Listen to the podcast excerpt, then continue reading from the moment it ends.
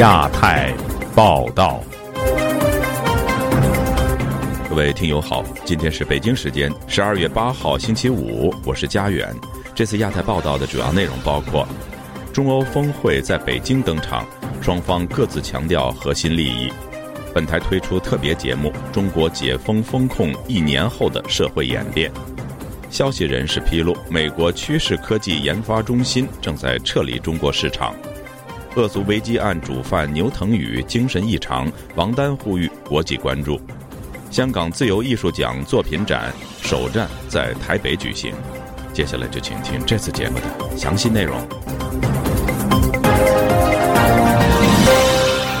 中国国家主席习近平星期四在北京钓鱼台国宾馆会见了欧洲理事会主席米歇尔和欧盟委员会主席冯德莱恩，双方都强调要维护各自的核心利益。欧盟官员会前表示，他们将把中国与俄罗斯的合作放在议程的首位。以下是记者古婷的报道：中国国家主席习近平本周四在钓鱼台国宾馆会见了欧洲理事会主席米歇尔和欧盟委员会主席冯德莱恩。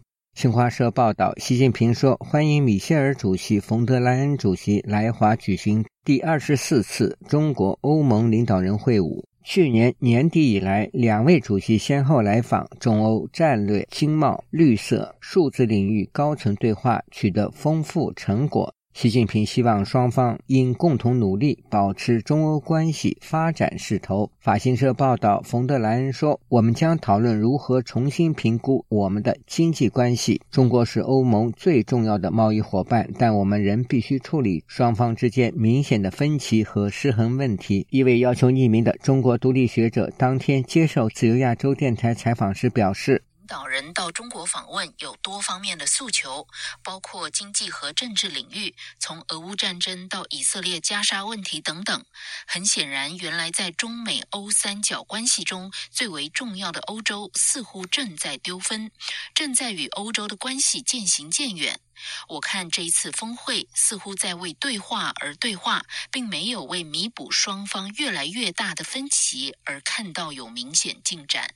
关注中美经贸关系的资深财经评论人士蔡胜坤对本台说：“今年四月，法国总统马克龙和冯德莱恩访问中国，但冯德莱恩似乎受到中国方面的冷遇。但是这一次情况有所不同。”他说：“但是现在呢，这个因为欧洲的这个立场啊，你如果是呢这样大量的倾销的话，又会导致欧洲本土的企业啊出现大的问题。”包括电动汽车啊，在欧洲现在销售啊越来越火爆，已经引起了整个欧盟的高度警惕。如果是在欧盟不尽快的出台政策啊，很有可能的冲击整个欧洲的这个汽车产业。有舆论认为，在这次中欧峰会期间，冯德莱恩可能不得不对针对中国电动车的决定进行辩护。据《华尔街日报》周四报道，欧洲官员还将提出中国商品的供应过剩问题。他们认为，这些商品以低价出口到欧盟和其他地方，从而压低了当地生产商的价格。欧盟将试图说服中国政府采取措施抑制这种生产。蔡正坤说：“中国会对欧盟部分成员中的亲中势力采取惯用的统战策略，希望恢复正常贸易。当然，在这个恢复的过程中呢，肯定还是在有些原则性的问题上，我相信呢，欧洲也不会呢做出太大的让步。即使呢，欧盟啊，在一些呢呃重大问题上啊，要坚持自己的立场。”中国呢也会呢做出妥协。据统计，欧盟对中国的贸易逆差在过去两年中增长了约一倍，达到四千多亿美元。欧洲官员认为这种状况是不可持续的，他们认为这反映了阻碍欧洲企业在中国发展的壁垒以及中国补贴的双重影响。自由亚洲电台记者古婷报道。今年的十二月七号是中国官方实际放弃动态清零政策一周年。此前的三年疫情风控彻底改变了中国及中国人的生活，而目前新一波呼吸道传染病正在中国爆发，多地儿童医院爆满，新冠检测重启，健康码复活，中国人的清零噩梦真的结束了吗？以下是本台记者凯迪的报道。本周四正是中国当局颁布所谓“新十条”实际放弃动态清零一周年，而中国此刻正面临新一波的传染病蔓延。美国《时代周刊》当天也发文指出，中国民众开始担心新冠病毒检测和控制措施会卷土重来。前天晚上就有点不舒服，昨天早晨就是发到烧到三十九度二，就是算吃退烧药也不退烧。就在两天前，居住在上海的刘先生忽然因高烧病倒了。他在受访时告诉本台，跑了两家医院，他才被确诊是流感，但医院并不提供新冠病毒检测。他还说，他有个正在上幼儿园的儿子，最近一直在咳嗽，幸好还没有发烧症状，但当地医院的儿科门诊已经爆满。其实我感觉今年这个状况就像去年的那个新冠大爆发的时候是一样。出于安全原因，刘先生要求不使用真名。近期，中国各地爆发呼吸道传染病，北京、上海等多地儿童医院就诊量激增，外界担忧今年是中国放弃疫情防控措施的首个冬季，而此时爆发的呼吸道疾病是否属于病毒变异呢？本台此前报道，北京多家医院儿科急诊室六号已要求发热儿童就医，需做核酸检测，并对患者进行分流处理。上海浦东国际机场一名工作人员日前也告诉本台。许多外国乘客在抵达后必须接受新冠快筛检测。不过，中国官方上周六仍表示，根据监测未发现新病毒或细菌导致的新发传染病。但网友依然担忧，当局可能再次采取封控等防疫措施。在放松疫情封控前，中国各级政府严厉执行所谓的“清零”政策长达三年。对于很多中国人来说，那是一段不堪回首的疯狂岁月。下面就让我们简单回顾一下其中的一些惊悚片段。哎呦，这死人这么多！二零二零年一月，新冠疫情在中国武汉爆发，这个千万人口的大都市被率先封城。二月一号，公民记者方斌到武汉市第五医院拍摄，向外界展示了当地居民在疫情中死亡的惨况。现在我数一下啊，时代，一二三四五六七八，有八八个。一人阳性，全楼转运，这是上海在二零二二年封城期间普遍实行的政策。网传视频中，一对核酸检测为阴性的夫妻被防疫人员告知是密接，要强制送方舱隔离。好吧，你们没有资格强行拉走我们，不好意思。不执行是政府的命令，对吧？就要对你进行处罚。你告诉我要找到你。进行处罚了以后，要影响你的三代。你我们不好意思，这是我们最后一代，谢谢。二零二二年十一月二十四号晚间，已被封控三个多月的新疆乌鲁木齐市吉祥苑小区内住宅楼发生火灾，大火至少造成十人死亡、九人受伤。消息显示，火灾发生时，逃生门、单元门都被铁丝缠绕锁死，居民无法逃生。乌鲁木齐这把大火直接点燃了中国各地民众的抗议风潮。十一月二十六号深夜，很多民众聚集在上海乌鲁木齐中路，发出心底积蓄已久的呐喊。近日，不少网友披露，官方在疫情期间用来管控民众出行的健康码，在中国多地重现江湖。中国当局会再恢复清零风控政策吗？白纸运动期间，曾在上海参与乌鲁木齐中路抗议。现在德国的黄毅成告诉本台，去年的白纸运动只是解决了一个风控问题，但并没有解决中国体制的本质问题。黄毅成指出，如果当局重拾风控措施，不一定是针对这波支原体肺炎，也可能有其他原因。他的这个病更多的是一个心病，就是独裁者的一个心病。嗯，因为在一种缺乏民主决策的一种政治体制内，独裁者内心的一种恐惧，然后它表现为一种大规模的社会的监控。近期，包括纽约、伦敦、巴黎、旧金山等海外多地民众纷纷举行活动，纪念白纸运动一周年。旅美时事评论员恒河表示，透过白纸运动，民众看到只要团结抗争，中共还是有可能会让步的。这个是打了中共的一个。呃，对中共的一个迷信，就认为它是动不了的，所以这一点对白纸运动对于未来中国的抗争是很起起到非常正面的作用。恒河认为，疫情后中国社会矛盾更加尖锐，民众不满随时都可能以不同方式爆发出来。针对有关中国疫情再起的担忧，旅美中国民营企业家孟军认为，对于北京而言，疫情反而是件好事，因为可以借此左右或改变国际秩序而不受追责。所以他觉得他得逞了，那就让他的野心就更会的急剧的膨胀，去控控制这个世界。世界再不引起警觉的话，我告诉你，真的，真的，一切皆有可能。孟军强调，国际社会对于中国政府要有清醒认识，不能因为好了伤疤就忘了痛。以上是自由亚洲电台记者凯迪华盛顿报道。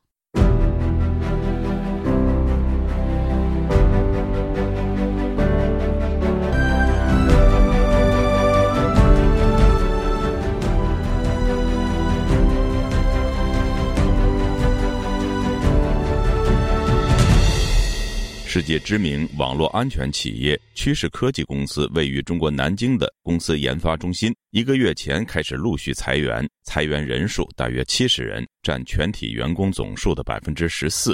业内人士说，趋势科技撤离研发部门与中国反间谍法的威慑力有关。详情，请听记者古婷的报道。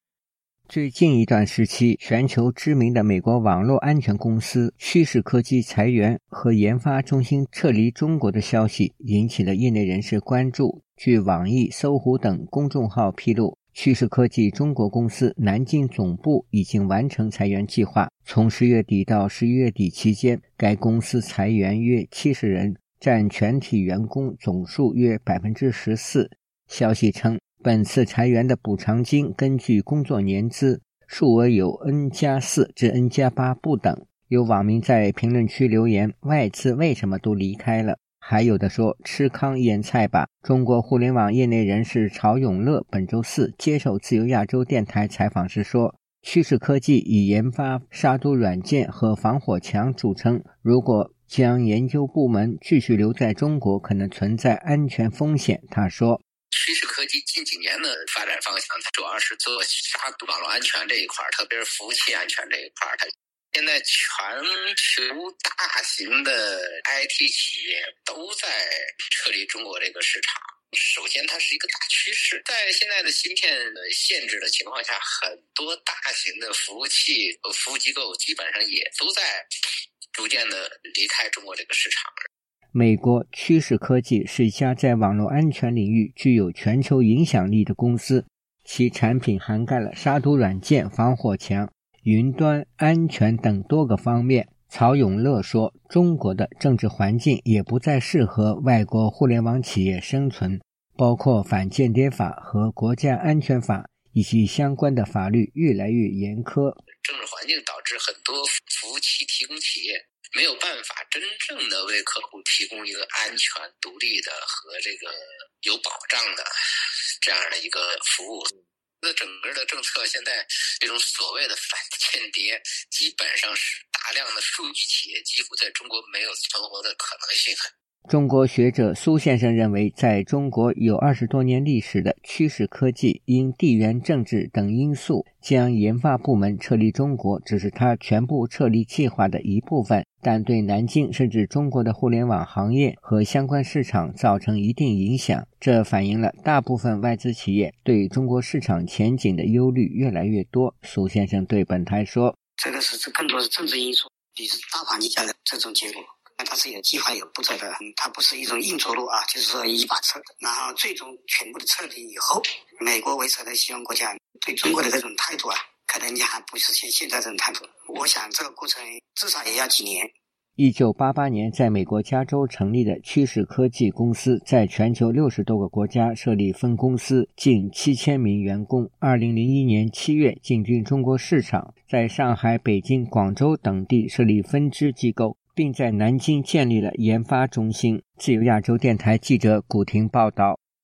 十二月七号，经美国总统拜登提名为副国务卿的白宫国安会印太事务协调员坎贝尔在国会接受提名听证。坎贝尔警告说，有些国家正在测试美国在印太地区的能力。以下是本台记者经纬的报道。本台早前报道，拜登总统上月初提名白宫国安会印太事务协调员库尔特·坎贝尔出任副国务卿，以接替今年七月退休的温迪·舍曼。这项提名随即获得国会的欢迎。素有“亚洲事务掌门人”之称的坎贝尔，曾任职国务院与国防部，是构建美国印太战略框架的指标性人物。在担任印太事务协调员期间，他协助拜登政府将外交政策聚焦于印太地区，重点关注中国的崛起，并促进美日印澳四方安全对话和美英澳三边安全伙伴关系的创建。他也因此被称为“印太沙皇”。舆论普遍认为，坎贝尔的人事任命昭示着拜登政府将印太事务视为外交优先议题，且重视制衡中国。在美国参议院外交关系委员会周四召开的提名听证会上，坎贝尔直言，在本世纪的剩余时间里，美国的长期利益将主要体现在印太地区，并存在真正的战略意外风险。他说，有些国家正在测试美国在该地区的能力。他还指出，在俄乌战争中，中国通过商业和其他非直接手段向俄罗斯提供援助，这为美国及其他印太国家敲响了警钟，即乌克兰的遭遇可能会在台湾上演。我们在印太地区迫切需要与台湾站在一起，并支持菲律宾。随着中国持续在印太地区大举扩张政治、经济和军事影响力，太平洋岛屿国家首当其冲。坎贝尔警告说，中国正在对密克罗尼西亚联邦、马绍尔群岛及帕劳三个太平洋第二岛链上的国家虎视眈眈。如果美国不能通过自由联系条约继续强化对这三国的支持，北京就将在外交、军事等多方面对这些岛国采取行动。今年八月，美日韩三国领导人举行历史性峰会，并针对印太局势立场及协调三方合作等发布联合声明，为对抗三国联手，中国紧随其后，开始缓和与日韩两国冰冷的外交关系。坎贝尔告诉委员会，尽管在本世纪初期，中国就早于美国寻求加强与日韩的合作，但北京无法成功复制美日韩三边牢固的信任关系。他还指出，美国作为印太地区的最大投资国，正在与该地区盟友及伙伴合作，解决供应链多元化及关键矿物技术相关的问题。在经济合作议题上，美国应继续加大地区参与，以应对来自中国的挑战。我们从根本上与印太地区的商业和经济紧密交织在一起，并参与其中是绝对必要的。如果我们不这样做，我们就不会成功。经过参议院投票通过后，坎贝尔将正式出任副国务卿，成为仅次于布林肯的美国外交事务二号人物。自由亚洲电台记者经纬华盛顿报道。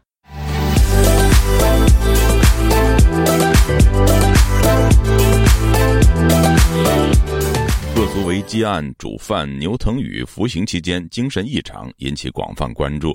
家属到访期间，广东肇庆四会监狱加派警力戒备，并拒绝家属会面要求。八九学运领袖王丹为首的一批海外华人联署公开信，要求国际社会关注这一事件。以下是本台记者高峰的报道：获悉儿子精神出现异常后，刘腾与母亲可可从河南焦作赶到广东肇庆。十二月六日，可可一个人到四会监狱和狱方交涉。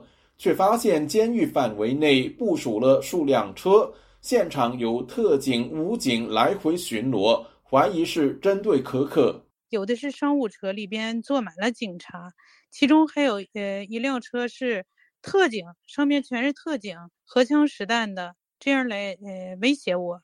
四惠监狱派出副监狱长接待可可，却坚持不让可可与儿子面对面交流。双方僵持了十几个小时，直到第二天凌晨，可可身体不适才离开监狱。以牛腾宇的精神状态暂不正常为由，拒绝会见。等他正常了再见。坐在那里跟他们协商，他们怎么都不同意。一一直耗到凌晨零点多的时候，我的这个心脏病复发了，我离开了。表面上他们一口一个依法依规，但是呢，他一会儿说牛腾宇精神没问题，拒绝我的时候就说精神不正常，不能会见。二零二零年，恶俗危机网站成员牛腾宇因涉及习近平家属资料泄露而被重判十四年有期徒刑。上星期，牛家一名亲戚探监后表示，刘腾宇目光呆滞，无法认人，胡言乱语，并亲口表示监狱里有人对他下毒。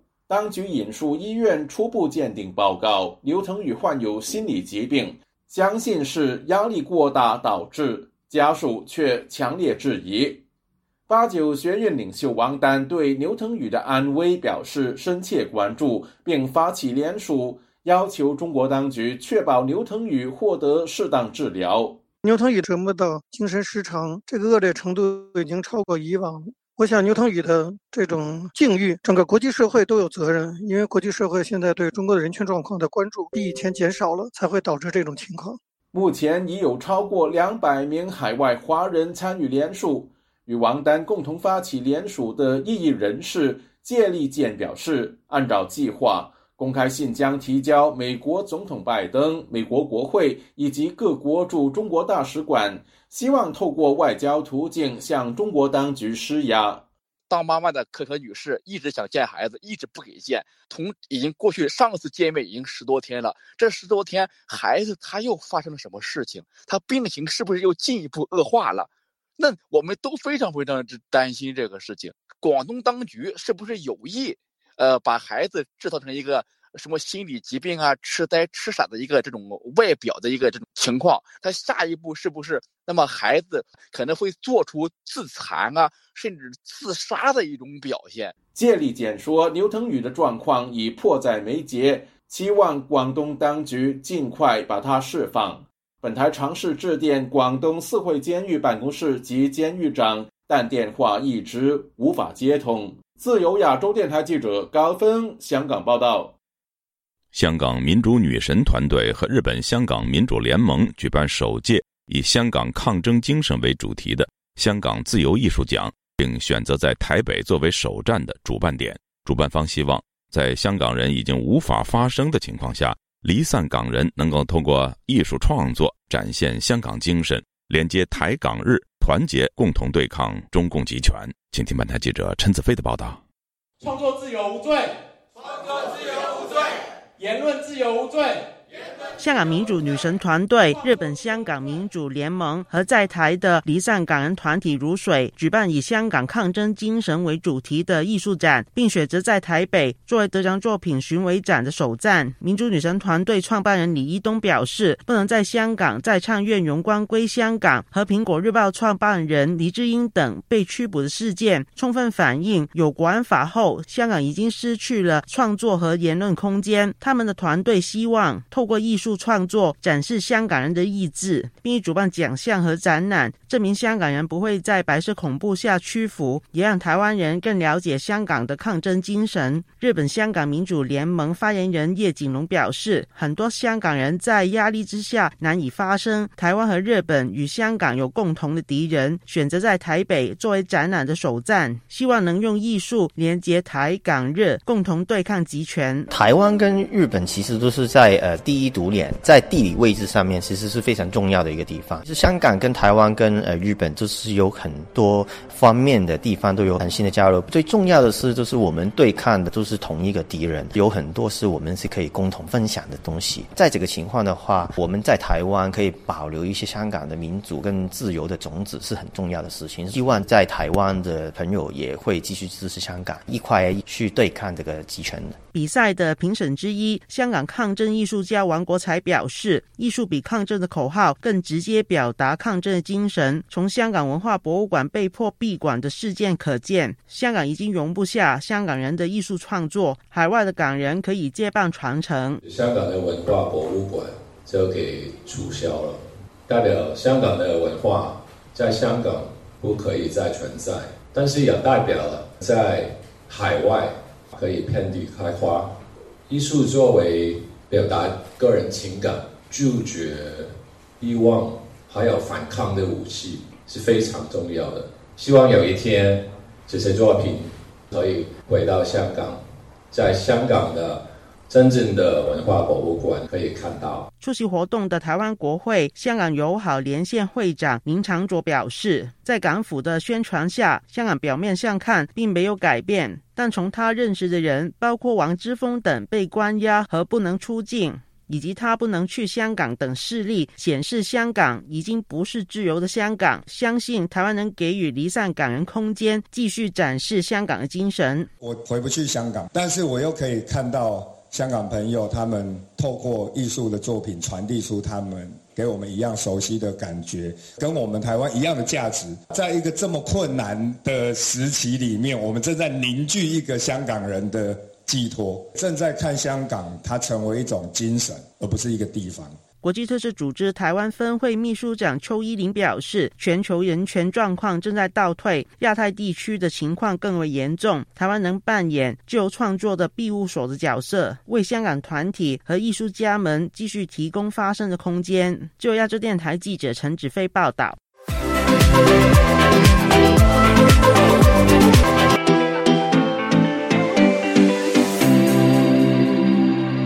往加拿大的前香港众志成员周婷对媒体表示，即使在加拿大，仍担心海外的中国秘密警察。有在加拿大的港人说，周婷反映了多数参加过社会运动的海外港人的心声，因为中国渗透太厉害，让许多人仍活在恐惧中。有专家表示，这些新来的港人可能还没有拿到加拿大身份，所以最容易成为受害者。